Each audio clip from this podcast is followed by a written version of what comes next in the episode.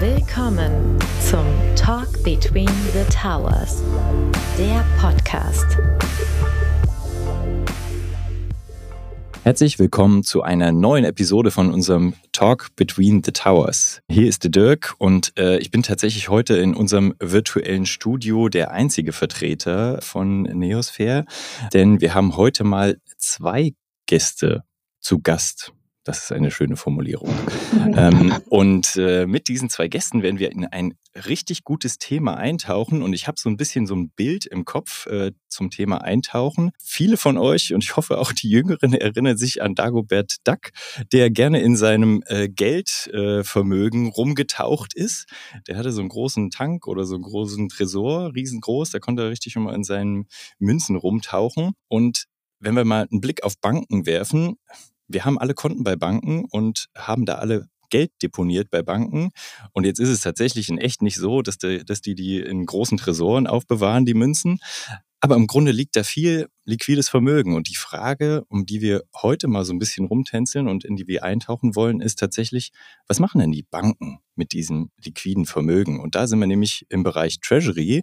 Und da ich zwar so ein bisschen aus dem Bereich Cash Management mal komme, aber äh, lange nicht den Blick habe, wie das eine Bank organisiert, haben wir uns Vertreter von der Umweltbank eingeladen. Herzlich willkommen, Mareike. Herzlich willkommen, Tobias. Ich grüße euch. Hallo Dirk. Hallo Dirk. Vielen lieben Dank für die Einladung. Klasse, dass ihr dabei seid. Starten wir doch vielleicht mal damit, dass ihr äh, kurz zwei, drei Worte zu euch sagt. Mareike, magst du anfangen? Ja, sehr gerne. Ähm, also nochmal vielen Dank für die Einladung und freut mich super, jetzt auch mal in dem Podcast Teil zu sein. Ich höre privat auch schon ganz lange und ganz viele Podcasts, aber war selber noch nie als Speaker drin. Deswegen ähm, auch Premiere das von meiner Seite. Ich bin 33 Jahre alt, verheiratet und habe eine knapp zweijährige Tochter und äh, bin jetzt seit Anfang des Jahres bei der Umweltbank in der Abteilung Treasury und Sustainability. Also bei uns in der Abteilung ähm, vereinen wir zwei Teams. Einmal das Treasury-Team, aus dem der Tobi und ich sind, und dann noch das Sustainability-Team, die sich um die ganzen Nachhaltigkeitsthemen kümmern. Und ähm, genau, vielleicht noch ein bisschen zu meinem Background.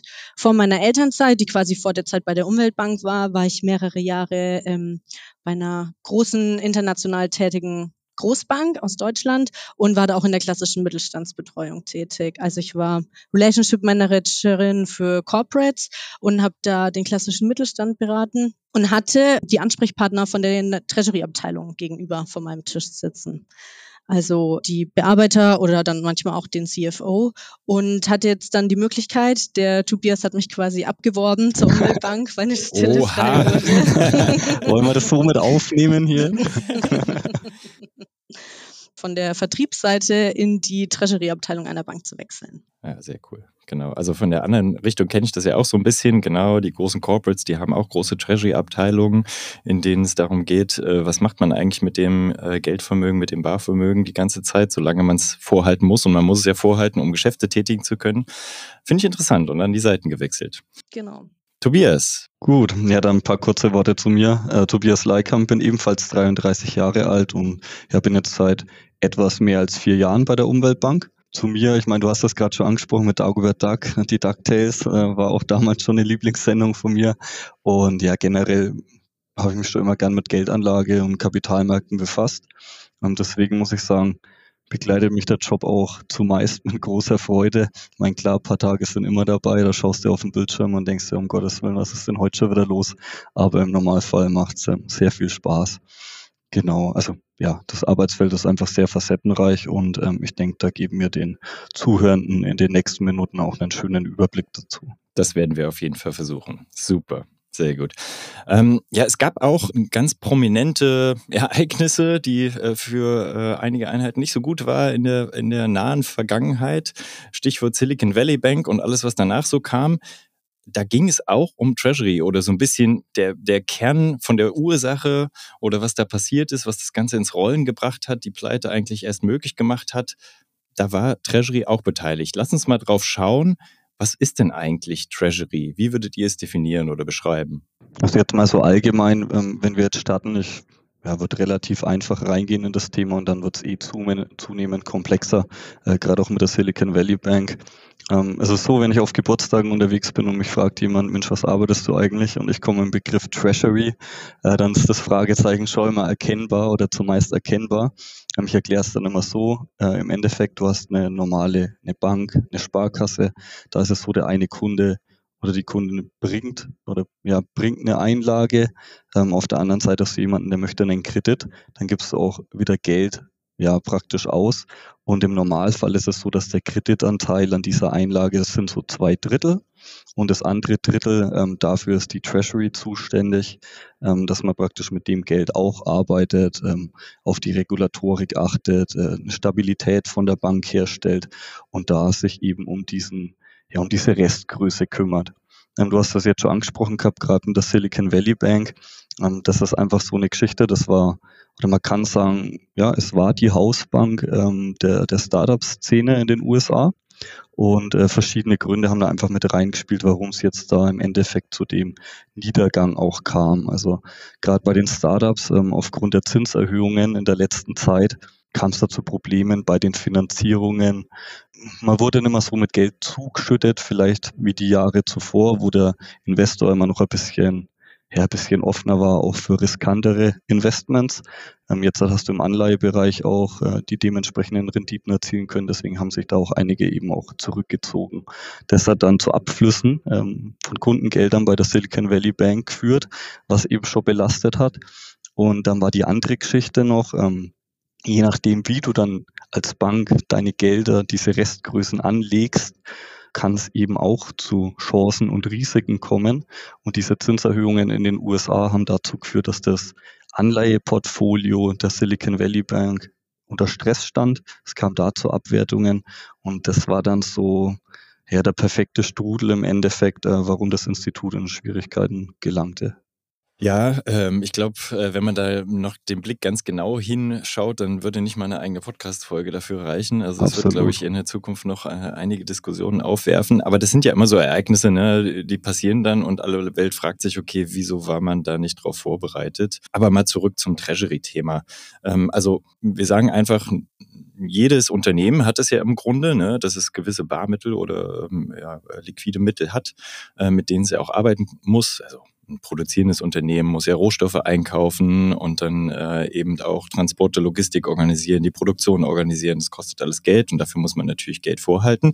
Aber man hält natürlich im, Grunde immer ein bisschen mehr vor, als, äh, als man braucht, äh, damit man auch eben liquide bleibt.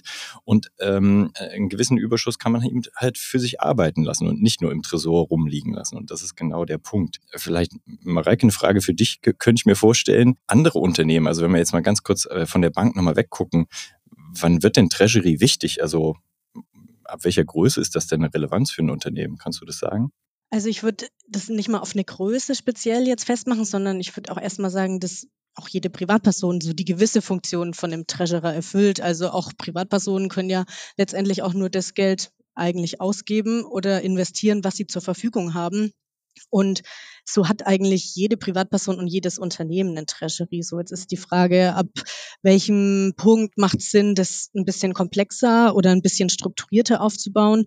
Und da hätte ich gesagt, ist es schon so, dass man richtige Treasury-Abteilungen in größeren Unternehmen findet, die auch komplexere Finanzstrukturen haben. Also vor allem gerade, wenn es dann auch um internationale Beziehungen, um Währungsthemen geht, da kommt man gefühlt an der Treasury-Abteilung auch nicht mehr drum rum weil da hat man neben den Anlagethemen auch noch diverse andere Themen, die man äh, managen muss. Es ist aber auch nicht nur Unternehmen, die eine Treasury-Abteilung haben. Im Vorfeld habe ich mir auch gedacht, wo gibt es denn überall Treasury-Abteilungen? Und ich habe auch Städten und Gemeinden betreut und da gibt es auch die Kämmerei. Also auch Gemeinden oder ähm, ja städtische öffentliche Einrichtungen haben ja genauso auch eine Treasury-Abteilung als Kämmerei und müssen da auch den Überblick über ihre Einnahmen, Ausgaben wahren oder ja, Gelder anlegen oder sich refinanzieren oder Gelder aufnehmen. Also ich hätte gesagt, jeder hat's und macht's und die Frage ist dann nur, wie groß oder wie komplex ist es strukturiert und da hätte ich gesagt, je größer und komplexer das Unternehmen ist, ab mehreren Millionen Euro Umsatz, macht Sinn, da dann auch in eine richtige Struktur reinzugehen. Genau. Und aus meiner Erfahrung auch, äh, was natürlich auch eine Rolle spielt, ist irgendwie, wie komplex das Unternehmen an sich ist mit dem Geschäft. Ne? Also wenn ich mhm. irgendwie so einen Standort habe und alles schön zentralisiert, dann ist das noch ein guter Überblick irgendwie. Mit, wenn ich bei zwei, drei Banken jeweils ein Konto habe, dann kann man das überschauen. Wenn man anfängt, irgendwie europaweit äh, Niederlassungen zu haben, die jeweils dann Konten vor Ort aufgebaut haben, äh, dann geht's halt schon los. Okay, wo liegt denn die Liquidität oder wo wird sie gerade gebraucht? Und ähm, macht es Sinn, vielleicht aus einer zentralen Perspektive auch mal zu schauen, wo ich sie am besten allokiere und so weiter. Und dann muss das Ganze natürlich professionell und im Zweifel auch irgendwie automatisiert passieren. Ja. Genau, da geht's oder da denken Unternehmen ja dann irgendwann auch in so eine Art Inhouse-Bank, ne? Also wo gefühlt aus jeder, aus jedem Teilkonzern oder aus jedem Geschäftsbetrieb in den jeweiligen Ländern dann beispielsweise auch das Geld ähm, zum Headquarter nach Deutschland gebracht wird ne? und da dann verteilt wird, wo kann ich Geld nehmen, welches Land oder welcher Betrieb hat viel Geld übrig und an welchen Teil muss ich es dann auch wieder reinstecken und reinvestieren. Und das ist dann natürlich auch eine Aufgabe von der Treasury, das so ein bisschen zu steuern. Genau, und das finde ich so interessant auch an dem Themenbereich. Ist jetzt nicht so eine langfristige Geschichte, ne, wo ich mir irgendwie lange überlege, was mache ich denn mit meinem Überschuss und dann lege ich das langfristig an. Also kommt natürlich auch da rein, aber im Grunde ist das ja äh, auch sehr ad hoc getrieben. Also man muss weit vorausplanen, aber auch jeden Tag wieder neu entscheiden, wo stehen wir denn, wo brauchen wir Liquidität. Und da kommen genau diese Punkte, finanzielle Stabilität und wo ist denn die Liquidität, ähm, wo wird sie gerade benötigt halt äh, mit ins Spiel. Und da müssen die Mechanismen natürlich dann auch passen, dass irgendwie so unvorhergesehene Ereignisse wie was heißt unvorhergesehen, aber so Ereignisse wie Zinssatzveränderungen dann entsprechend auch irgendwie antizipiert werden und dass man darauf reagieren kann. Ne? Also das ist ja wirklich so auch Risikomanagement am Ende irgendwo. Wo ich darauf hinaus will, ist, dass es ja auch so wirklich täglich neue Herausforderungen für euch gibt, ist so meine Vorstellung. Ne? Auch, also ich habe noch nicht im Treasury gearbeitet, ich kenne die Produkte so ein bisschen und die Welt, ähm, aber ähm, da passiert ja auch einiges und man muss immer irgendwie aufmerksam sein. Könnt ihr so ein bisschen skizzieren, wie euer Arbeitsalltag da aussieht? Also wir hatten jetzt schon einen großen Punkt mit der Liquidität. Ähm, das sind natürlich Eckpfeiler oder es ist ein Eckpfeiler auf jeden Fall vom, ja, von so einem normalen Arbeitstag, sage ich mal. Ähm, vielleicht dazu zu sagen, wir als Umweltbank haben nicht das Thema mit den unterschiedlichen Tochtergesellschaften, die dann ähm, auch ad hoc Geld brauchen oder Geld zur Verfügung haben, sondern unser Arbeitsalltag im Treasury sieht so aus, dass wir aufgrund von unserer Liquiditäts- und Kapitalplanung Vorhersagen treffen und dann auch sehen, okay, welche Mittel haben wir zur Verfügung, für welche Laufzeiten können wir diese dann auch am Kapitalmarkt anlegen. Also das ist so unsere originäre Aufgabe bei uns in der Treasury-Abteilung, hätte ich jetzt gesagt, so dieses Thema mit Tochtergesellschaften, die dann kurzfristigen Liquiditätsbedarf haben, das kommt bei uns jetzt in der Umweltbank ähm, nicht vor. Da habt ihr aber ganz andere Herausforderungen dann. Mhm, ja. genau. genau. Bei uns spricht man dann schon eher so wirklich von dem Management und von der Überwachung unserer Finanzmittel. Und äh, da können wir auch relativ stabile Vorhersagen einfach treffen, ähm, aufgrund unseres Berichtswesens auch. Und klar, Liquiditätsmanagement ähm, ist immer ein Thema. Ähm, wenn man dann mal weitergeht, ähm, geht ein, geht Hand in Hand mit dem Risikomanagement auch. Ich meine, man hat die Aufsicht, äh, man hat Regulatorik, äh, der Bankensektor muss stabil sein, das Vertrauen, das muss einfach auch da sein. Ich meine, da gibt's ja, Gott, wenn man so Beispiele denkt, äh, wie hieß die Serie damals Bad Banks, wo sie am Anfang am Automaten stehen ähm, und äh, der, der Geldautomat ist leer. Ich meine, das sind Vorstellungen, so ein Bankrun auch, ähm, sowas ja, sowas muss einfach verhindert werden und ähm, dafür ist dann auch die Regulatorik und die Aufsicht im Zusammenspiel mit den Banken ist das absolut notwendig. Und äh, wenn man da dann mal einen Schritt weiter geht und sagt, die Liquidität von der Bank ist gegeben, ähm, es passt alles von, von den Anforderungen, äh, dann sehen wir auch unsere Budgets praktisch für Anlagen. Ja, wir wissen genau, im Laufzeitband für die nächsten drei Jahre können wir jetzt halt 50 Millionen Euro parken. Ähm, dann gehen wir auf unsere Händler zu, ähm, entweder aktiv oder ne, man bekommt man es allgemein immer im Austausch, bekommt auch täglich seine Übersichten ähm, und sucht da dann auch nach den passenden Anlagen für die Umweltbank die dann auch das ökonomische und eben gerade bei uns auch das Ökologische äh, vereinen. Genau, da, da erwähnst du einen Punkt, auf den wir dann gleich noch äh, kommen. Ähm, aber vielleicht nochmal zum Arbeitsalltag. Sind es so Aufgaben, die ihr wirklich täglich dann auf dem Tisch habt? Du hast schon gesagt, ihr habt wahrscheinlich so Szenario-Rechnungen und so, ähm, ihr orientiert euch auch langfristig an gewissen Bändern, was benötigt wird und äh, was frei ist für irgendwelche Anlageformen.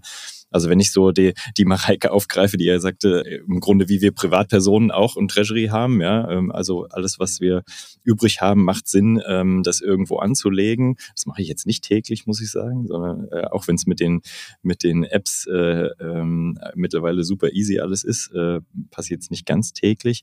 Aber ähm, entscheidet ihr täglich irgendwie, hier machen wir eine neue Anlageform und was für ja, was für Produkte stehen euch da zur Verfügung? Ist das auch vergleichbar mit dem, was wir als Privatperson so nutzen oder seid ihr da in ganz anderen Sphären unterwegs? Mhm. Also es ist jetzt im Normalfall keine tägliche Entscheidung. Mensch, äh, heute machen wir so, morgen machen wir so. Das Ganze ist strategisch aufgebaut. Ähm, es gibt verschiedene Runden, gerade auch mit dem Risikomanagement im Austausch. Und äh, daraus leitest du dir dann im Endeffekt für die nächsten Wochen und Monate auch äh, deine Anlagen ab. Und äh, zum, zum zweiten Punkt, ähm, wenn ich das jetzt mal vergleiche mit einer Privatperson und äh, einem Kreditinstitut, wie angelegt wird, tendenziell oder auch hier im Normalfall sollte es schon so sein, ähm, dass eine Treasury von der Bank andere Anlagemöglichkeiten hat als eine Privatperson. Klar, wenn wir da von jemandem sprechen, der extrem vermögend ist, ein sehr gutes Netzwerk aufweist, dann stehen der Person sicherlich auch jegliche Anlageklassen zur Verfügung. Ähm, jetzt der durchschnittliche Deutsche, ähm, der ja, hat jetzt höchstwahrscheinlich nicht die, nicht die gleichen äh, Anlagemöglichkeiten wie wir in der Treasury. Und äh, bei uns in der Umweltbank ist es so, dass wir sehr viel über äh, Anleihen, Fixed Income steuern. Das ist ein Großteil unseres Portfolios. Ähm, dann kann man das Ganze noch runterbrechen auf eine moderate Aktienquote. Da greifen wir auf ähm, hauseigene Investmentfonds zurück und ähm, ja, steuern so das ganze Depot A auch aus, ähm, weil wir uns selbst auch als Residualgröße sehen. Sprich, wir haben im Kreditbereich ähm, sind wir stark vertreten im, ja, in den erneuerbaren Energien und im nachhaltigen und sozialen Wohnungsbau. Ähm, ist es so, dass wir als Umweltbank ähm, hauptsächlich im Anleihebereich investieren. Da sind wir im europäischen Raum vertreten mit Schwerpunkt auf Deutschland, Zentraleuropa, würde ich sagen und ähm, greifen da auch auf zum einen erstklassigen Emittenten zurück mit, mit sehr guten Ratings und betrachten dann gleichzeitig auch die ökologische Perspektive, dass das auch in unserem Depot A neben dem Kreditgeschäft auch Beachtung findet. Kreditbereich setzt sich bei uns aus den erneuerbaren Energien, Windkrafträder, ähm, Solarparks und ja, nachhaltiger und sozialer Wohnungsbau zusammen.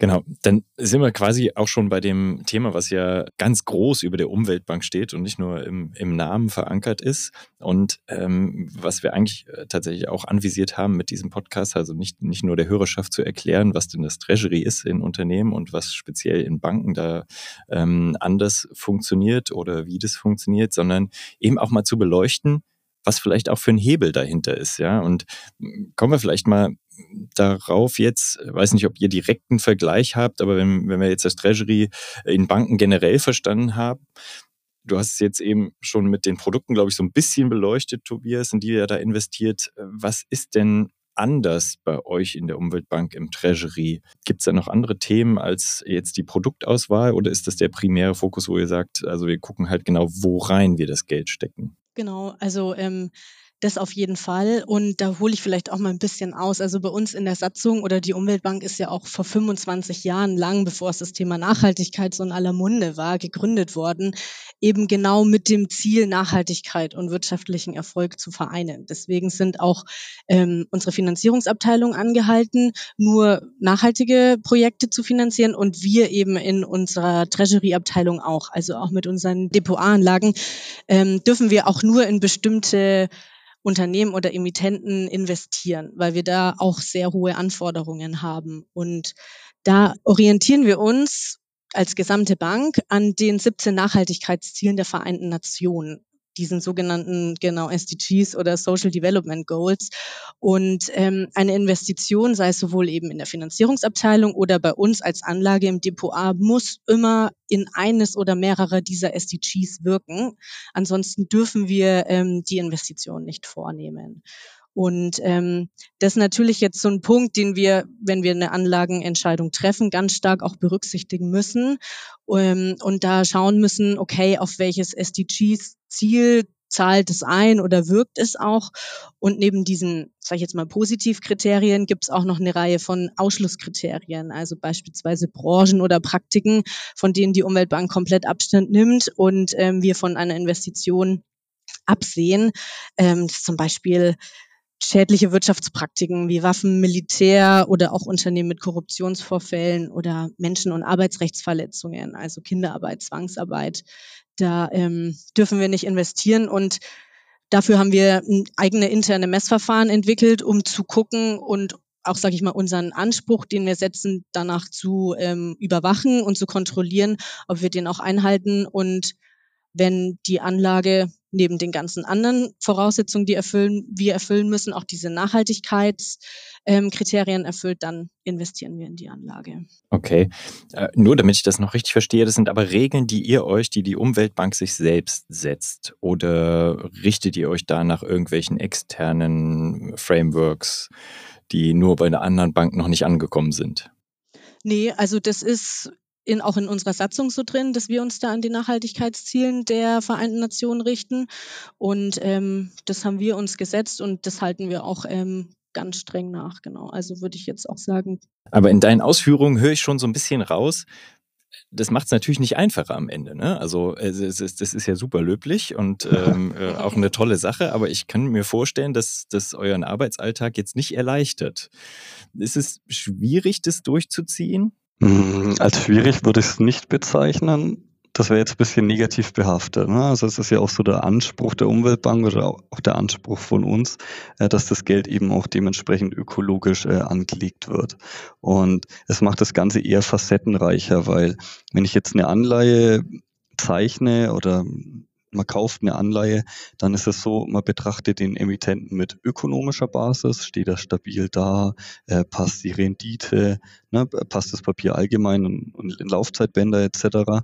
Und auf der anderen Seite hat man auch nochmal einen ganz anderen Blick. Ähm, wie verhält es sich denn so? Also gab es irgendwie, gibt es Schwierigkeiten? Ähm, gibt es irgendwelche offenen Verfahren? Ähm, Mareike hat es schon angesprochen gehabt, Menschenrechtsverletzungen, äh, solche Dinge. Und wie geht denn der Emittent auch wirklich mit dem Geld um, dass man ihm dann auch zur Verfügung steht? Also für, für, für was nutzt er diese Gelder? Ähm, ist er auch im baut er Kinderkrippen, baut er einen Kindergarten damit. Ähm, das sind ja auch so Geschichten Social Bond, Green Bond, also wie wird das Ganze ähm, genutzt? Und das macht dann schon auch Spaß, einfach zu sehen, ähm, dass diese Gelder eben sinnvoll verwendet werden. Okay, sehr gut. Also das, das hast du jetzt äh, sehr schön gedreht. Äh, also ihr Treasury Manager da draußen, hört euch das an. Es äh, ist ein bunter Strauß an Möglichkeiten, wenn man sich nachhaltig verhalten will in dem Bereich. Aber wie ähm, ist es denn auch, also du sagst jetzt, ne, es hat einen zusätzlichen Fokus einfach, ihr guckt noch auf andere Sachen, aber fällt es euch auch leicht, dann Produkte zu, zu finden, die den Fit haben, den ihr sucht? Also gibt es das da draußen schon in einem ausreichenden Angebot? Was wir sehen, ist, dass das Angebot zunehmend größer wird. Also gerade zu Green und Social Bonds, wenn ich da jetzt ein paar Jahre auch zurückdenke, ich habe 2019 angefangen, dann war sowas eher die Ausnahme. Ähm, jetzt werden wir vermehrt auch darauf angesprochen, so gerade als Umweltbank ähm, ist man dann gern gesehen auch als Investor, äh, wenn man in dem Orderbuch mit drin ist und dann kommt immer öfter mal der Anruf, hey, wir hätten hier wieder einen Green Bond, äh, Social Bond, ist das was für euch gerade? Und äh, das dreht auf jeden Fall in die richtige Richtung ähm, und ja, erleichtert uns die tägliche Arbeit. Das ist ein interessanter Aspekt, den du da gerade sagst, dass die, die Anbieter dann auch sich freuen, wenn ihr investiert. Ja. Hilft denen das auch so in Richtung Nachhaltigkeit? Ähm, Im Moment ist es eher so, dass du als Investor auch, wenn man es hat, sagt, eher bestraft wirst. Ja, dass viele Emittenten sagen, ich habe hier eine Anleihe, ähm, ich habe ein halbes Jahr später einen Green Bond, dann hat der Green Bond eine geringere Rendite als die normale Anleihe, ähm, weil die da wie so einen Aufschlag dann auch praktisch mit einrechnen.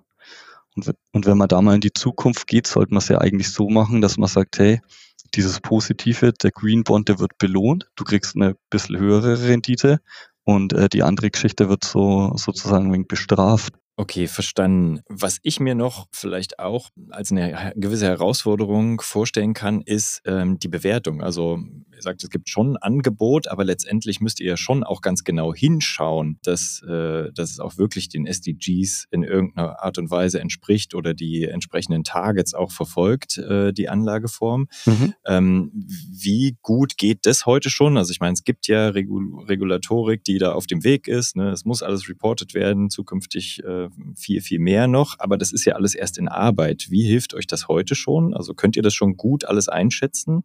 Mhm. Ja, die Mareike hat es ja schon angesprochen gehabt, dass wir eben auf die SDGs auch abstellen. Und auch in dem Bereich ähm, gibt es so, ja, sozusagen Ratingagenturen, wie jetzt Moody's, S&P, Fitch im ökonomischen Bereich, gibt es diese Ratingagenturen auch für den ökologischen Bereich.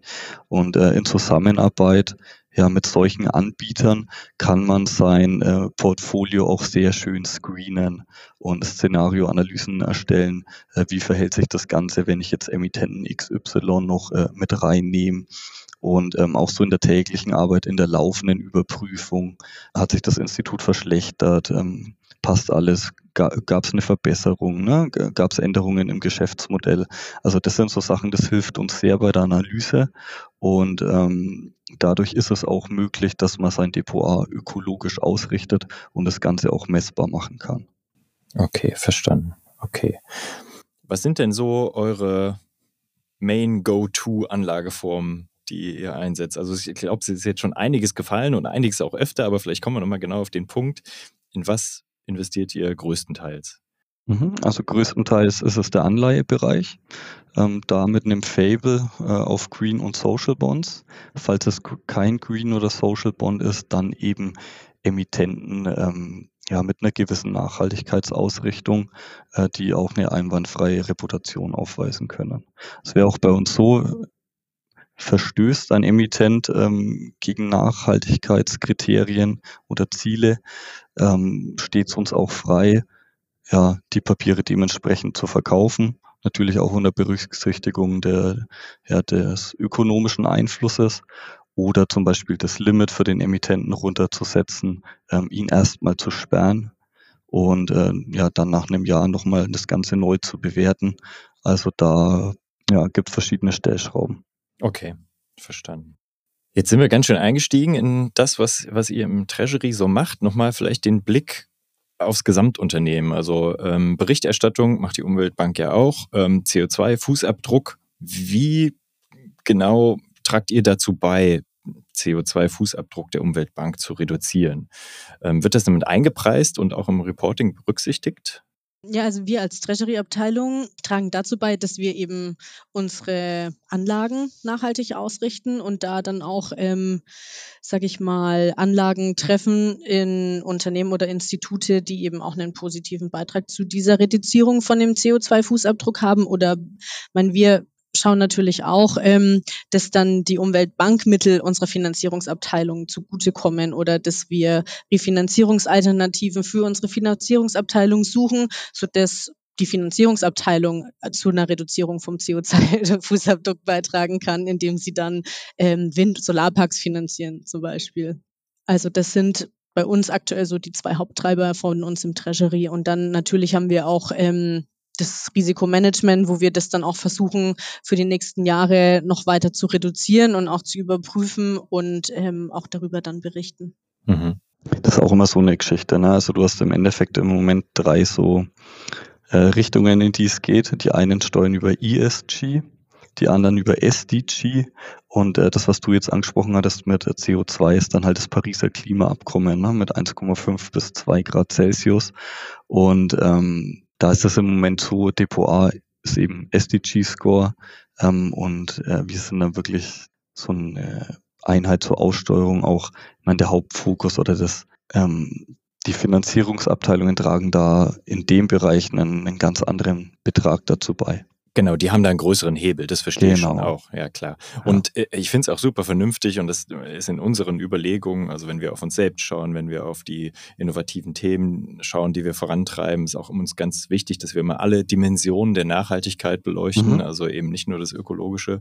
Ähm, aber ähm, jetzt äh, die Frage war mal dahin aus, äh, ja. ausgelegt. Ähm, aber ähm, was ich natürlich super finde, ist an eurem Ansatz auch im Treasury, äh, da ist ja, geht es ja lange nicht nur um den CO2-Fußabdruck, sondern ihr guckt eben auch, ähm, wo tut denn das Geld auch der Gesellschaft Gutes. Und genau. Ähm, äh, genau. Und damit habt ihr auch die anderen Dimensionen mit erschlagen. Finde ich super. Jetzt habt ihr das in der Umweltbank, da hatte ich vorhin schon mal äh, noch nachgefragt, habt ihr euch ja quasi selbst aufdiktiert, äh, dieses Vorgehen, was ich äh, großartig finde. Ähm, und wir hoffen natürlich, dass sich da viele ein Beispiel dran nehmen und dem nacheifern. Könnte das auch ein Thema sein, was vielleicht von der Politik noch besser eingefordert werden sollte oder von der Regulatorik vielleicht vorgegeben werden sollte? Oder seht ihr da schon was, was passiert? In dem Bereich passiert unglaublich viel, auch wenn es vielleicht dem einen oder anderen im Moment etwas träge vorkommt und gerade so diese verschiedenen Richtungen ESG, SDG, Paris Alignment, ähm, es gibt nicht den einen Weg, der im Moment bestritten wird, sondern es wird sich dann auch in den nächsten Jahren mehr oder weniger herauskristallisieren, wo es hingeht. Was man jetzt aber schon sieht, ist, dass die, ähm, dass die Politik viele ja, Leitlinien, Rahmen vorgibt, ähm, auf die sich die Institute jetzt halt auch schon einstellen. Und wir merken auch immer stärker im Austausch mit anderen Banken, dass das Interesse ähm, da jetzt hat, vor allem ja auch getrieben durch die Gesellschaft. Ich meine, das ist ein Thema, es wird immer präsenter. Wir haben uns vor über 25 Jahren schon damit auseinandergesetzt. Bei vielen Banken kommt es jetzt immer stärker, eben weil es auch ja, für die Menschen immer präsenter wird. Ähm, das Interesse ist da und der Wille ist auch da.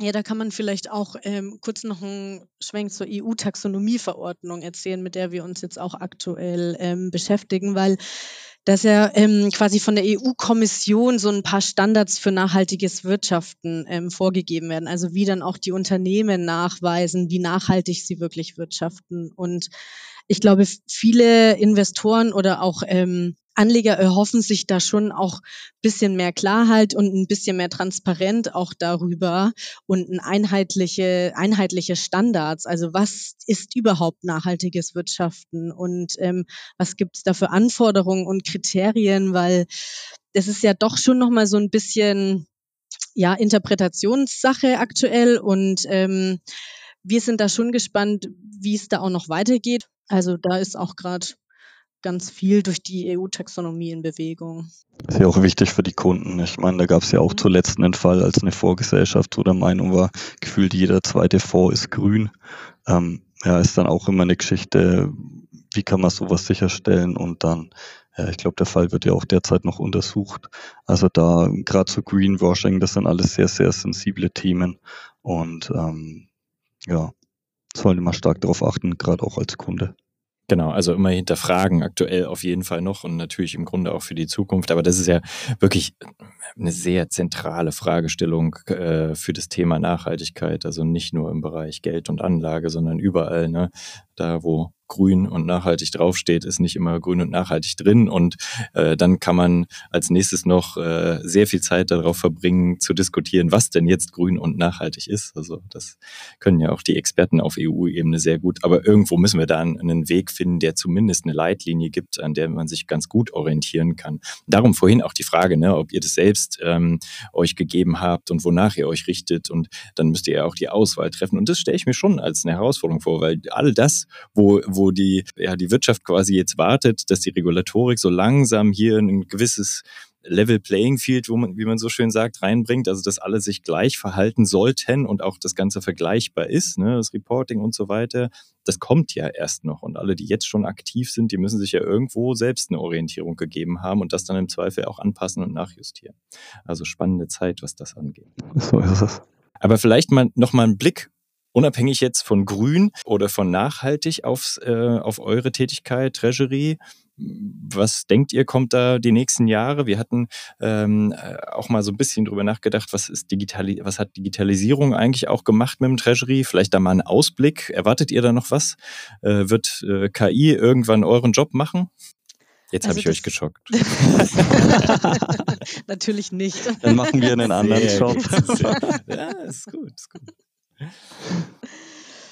Also Thema Digitalisierung hat sich in den letzten Jahren ja schon sehr viel getan, aber ich glaube, da sind wir noch lange nicht am Ende. Und ich für meine Einschätzung denke auch, dass man ja vieles da auch noch gar nicht weiß, was äh, sich da jetzt noch tut und ähm, hervorgibt oder ähm, kommt. Digitalisierung ist ein großes Thema. Ich meine, das betrifft ja nahezu alle Bereiche. Wenn man da vor der Medizintechnik äh, zur Bildbearbeitung, auch im Bankenbereich, da haben wir in den letzten Jahren schon so viel gesehen mit Treasury Management Systemen. Ich meine, viele Unternehmen, Banken, die sitzen auf Datenschätzen, ähm, die sie selber so gar nicht im Moment abrufen können. Und wenn man sowas dann in Zukunft heben kann, ist das sicherlich ähm, ist das eine große Leistung. Und äh, inwieweit sich das dann auf unseren Job äh, direkt auswirken wird, das wird man sehen. Im Moment ist es eher so, dass wir Qualität und Zeit gewinnen. Ähm, Gerade bei Auswertungen, vieles geht jetzt automatischer. Man kann dann diese Berichte wirklich auch analysieren und ähm, deswegen mache ich mir da jetzt ehrlich gesagt so Stand heute keine Sorgen. Ich sehe es eher als Chance. Sehr gut man muss natürlich auch, jetzt kommt so ein bisschen die Risikobrille durch, auch sagen, dass ähm, man dann auch so die ganzen Themen wie Cybersecurity oder ähm, Cyberangriffe natürlich auch nicht unterschätzen darf. Und ich glaube, da ähm, auch noch ganz viel ja, also man diese Risiken dann vor allem auch mit im Blick haben muss. Ne? Also gerade im Treasury gibt's ja auch, äh, oder es sind ja auch ganz sensible Finanzdaten dass wir die schützen oder dass wir dann auch so Phishing-Mails ähm, nicht mehr passieren. Das ist ja einigen Unternehmen auch schon passiert, dass der Vorstand äh, ganz schnell eine E-Mail schreibt, vermeintlich, dass Geld ähm, überwiesen werden soll und dann landet es auf irgendwelchen Konten. Also genau diese ganze Bedrohung dadurch äh, darf man auch nicht unterschätzen und ich glaube auch die Digitalisierung hilft. Und wir haben schon viele Daten, nur es fehlen, glaube ich, was das Thema Nachhaltigkeit angeht, auch noch viele Daten. Also weil viele Baufinanzierungsabteilungen haben Häuser finanziert, aber wissen eigentlich gar nicht, ne? Also welchen Energieausweis hat das Haus oder welchen Impact habe ich dann vielleicht mit der Photovoltaik, die ich jetzt dann noch drauf gemacht habe, oder mit der Renovierungsleistung, die ich vor zehn Jahren gebracht habe. Also ich glaube, da muss man auch noch ganz viel Information jetzt sammeln aber dann hilft uns auch äh, Big Data und die ganze Analyse, dass wir die dann ähm, analysieren, verarbeiten können. Richtig, und wenn wir dann die ganzen Standards, die bis dahin dann stehen, auch noch dagegenhalten können, dann äh, gibt es nur noch grüne und, und rote Lämpchen hinten dran und dann ist es alles viel einfacher. Super, ihr zwei. Ich danke euch ganz herzlich für diesen Deep Dive in das Thema Treasury und vor allen Dingen im Zusammenhang mit Sustainability, wie ihr die Nachhaltigkeit damit vereint. Das war super interessant.